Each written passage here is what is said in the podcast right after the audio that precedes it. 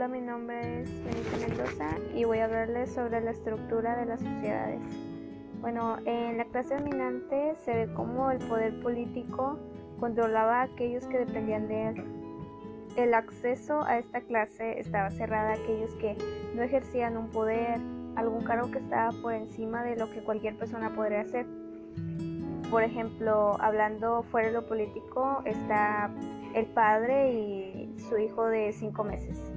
El poder claramente lo ejerce el padre porque él tiene cierto control sobre el pequeño, como por ejemplo la vestimenta, el peinado, sus alimentos.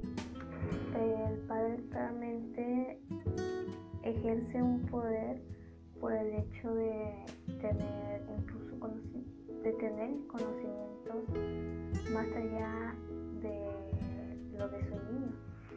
O sea, pues el niño carente de, de conocimientos, de ser alguien independiente, este, ejerce el padre el poder, el control sobre él.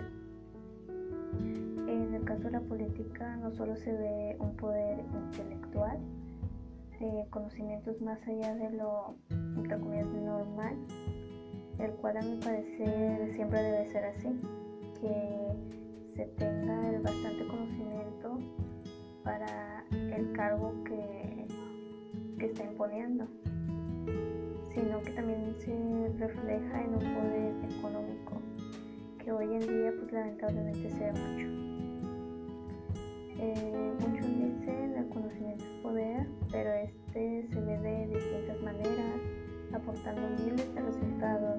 diferentes beneficios para obviamente diferentes personas.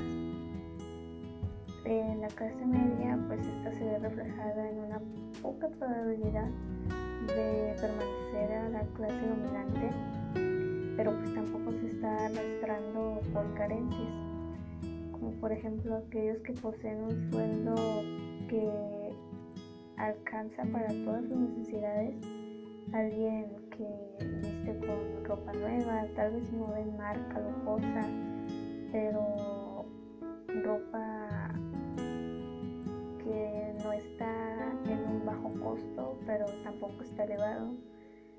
Eh, alguien que tiene lo suficiente para comer, que paga sus servicios básicos como el gas, el agua, la luz, el cable, etcétera y pues en las clases trabajadoras pues son aquellas que son base de la pirámide social, pero aún así son miserables.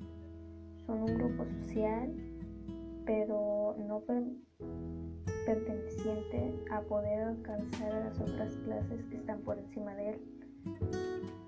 Y algunos carecen de poder utilizar, por ejemplo, este materiales, objetos de lujo, como por ejemplo oro, perlas, eh, seda.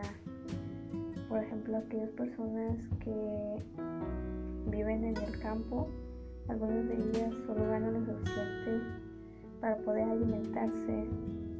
Son aquellas personas que callan su dolor y su miseria por el simple hecho de solamente poder ganar lo que es un sueldo miserable, por así decirlo, pero